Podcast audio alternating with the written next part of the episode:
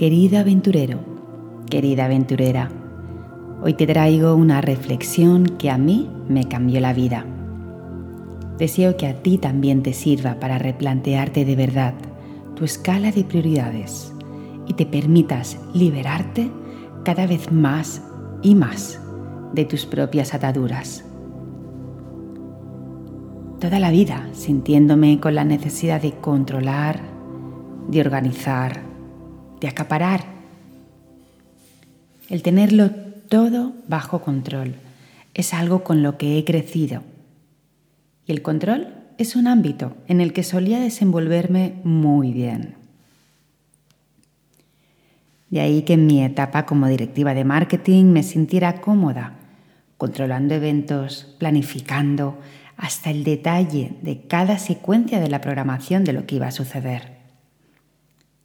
¿Te sientes una persona que necesitas tenerlo todo bajo control? Hmm. En ese caso yo te preguntaría, ¿de qué tienes miedo?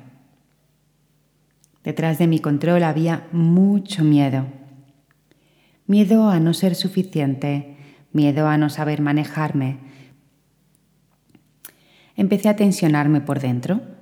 Bruxismo, acortamiento de tendones, pensamientos rápidos y atropellados, respiración entrecortada, dolores estomacales, estrés, ansiedad y cero calma, cero relax, cero disfrute. Además te diré que durante años me desconecté de mi cuerpo, alimentándome como creía que tenía que ser sin escuchar realmente lo que de verdad era bueno para mí.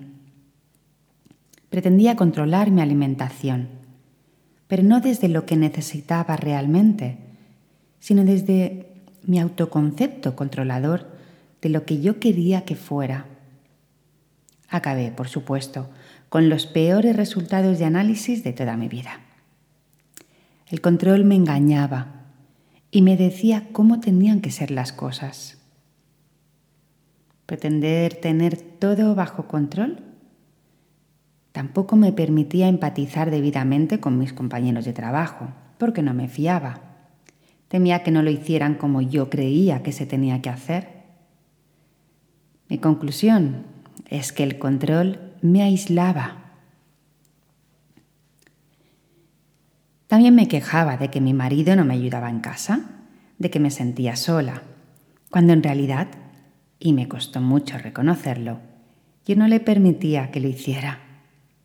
Me costó delegar en él y confiar que él iba a ejercer sus funciones también como yo. En cambio, siempre recordaré el día en que llegué muy tarde de trabajar, serían casi las 10 de la noche, y mi marido se había quedado con las dos niñas. Nuestra hija mayor en esa época tenía cuatro años y nuestra hija pequeña aún dos. Y claro, en mi cabeza estaba el llegar a casa y encontrármelas durmiendo plácidamente, cocina arreglada y casa recogida. Un ideal, lo sé. ¿Cuál fue mi sorpresa encontrármelas despiertas aún? Y con la cocina y la casa, bueno, lo más adecentado posible. Pero eso sí, los tres con sonrisa y alegría en el cuerpo, una calma y bienestar que pocas veces encontraba en ellas. ¿Sabes? Percibí una fluidez, un buen ambiente, que no fui capaz de enfadarme ni de decir nada en contra de lo que mi mente controladora, por contra, sí me estaba torpedeando en mi cabeza.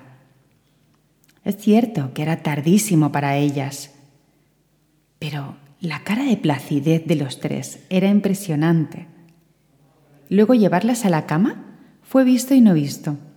No hubo presiones ni exigencias. Las niñas me habían querido esperar. Antes de ir a dormir me querían ver y mi marido había llegado a un acuerdo con ellas. Comprendí que no es necesario controlar todo que cuanto más controlas, más torcido te sale el plan. Y que si delegas, debes, de verdad, confiar en quien lo haces y no cuestionar sus formas. Si delegas, delegas. Si confías, confías. Pero delegar en otro y querer hacerlo siempre a tu manera, te pierdes oportunidades maravillosas para abrir tu mente y descubrir que hay otras fórmulas que también sirven e incluso puede que sean mejores que las tuyas. Controlar es una forma de encerrarte. Mi necesidad de tenerlo todo bajo control me ha estado encerrando por años, no permitiéndome ser quien soy y llevándome a un callejón sin salida por pretender ser quien no era en realidad. Mi receta para salir de ahí. En primer lugar, aplicar la mente de principiante descubrir el mundo del no saber, dejar las puertas abiertas a lo que pasará sin tenerlo todo programado. Cuesta, lo sé, pero merece la pena probarlo. Punto número dos. Desde ahí me permití empezar a descubrirme en cada momento. Si no me lo programo todo. Y si me planteo en cada momento, ¿qué es lo que necesito? Me empiezo a escuchar con sutileza y empiezo a observar qué demanda mi cuerpo, mi sentir interno, no la mente exigente. Si me planteo en un no saber, simplemente escucho qué es lo que necesito. Punto número 3 y más difícil aún, aceptar lo que escucho y lo que veo en mí. Bah, lo sé, este punto sí que es tan revelador como sanador.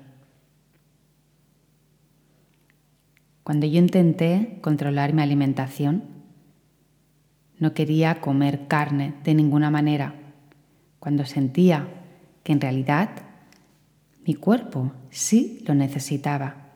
No en las mismas cantidades en las que comía hace años, pero sí necesitaba una proporción de ellas.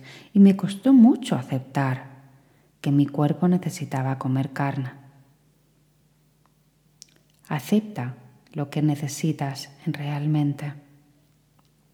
Por mucho que te cueste, no es lo que tu mente quiere, es lo que tu cuerpo necesita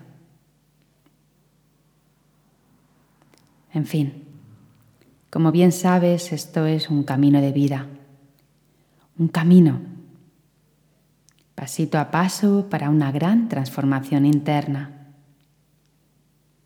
Soltar, sentir y aceptar. Descubrirás que detrás del todo bajo control hay otra versión de ti que tiene heridas ocultas y miedos tal vez. Pero de verdad, la única vía para crecer y para ser consciente y salir de tu propia jaula es atreverte a soltar y a ponerte en la posición de no saber. Si no lo haces, cada vez te vas a encerrar más en esa jaula y cada vez va a ser más pequeñita porque el intentar controlarlo todo te va a impedir salir, te va a impedir mostrarte a nuevas oportunidades.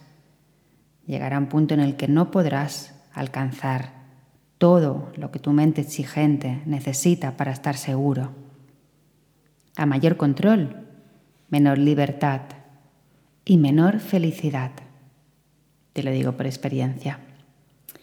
Así que di basta y empieza a invertir la rueda para crecer y crecer y crecer.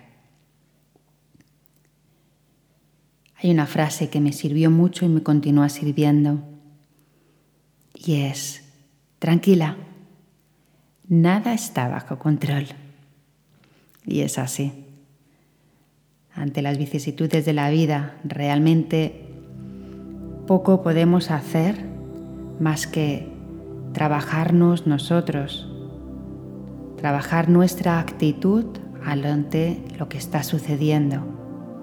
Y ese es el entrenamiento de mindfulness. Hasta aquí, querida aventurera, querida aventurero, hasta aquí el audio de hoy.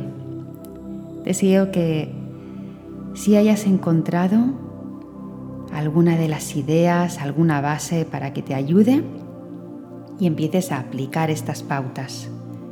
Si es así, escríbeme para compartir tus progresos. Te deseo un grandísimo y feliz día de presencia. Chao.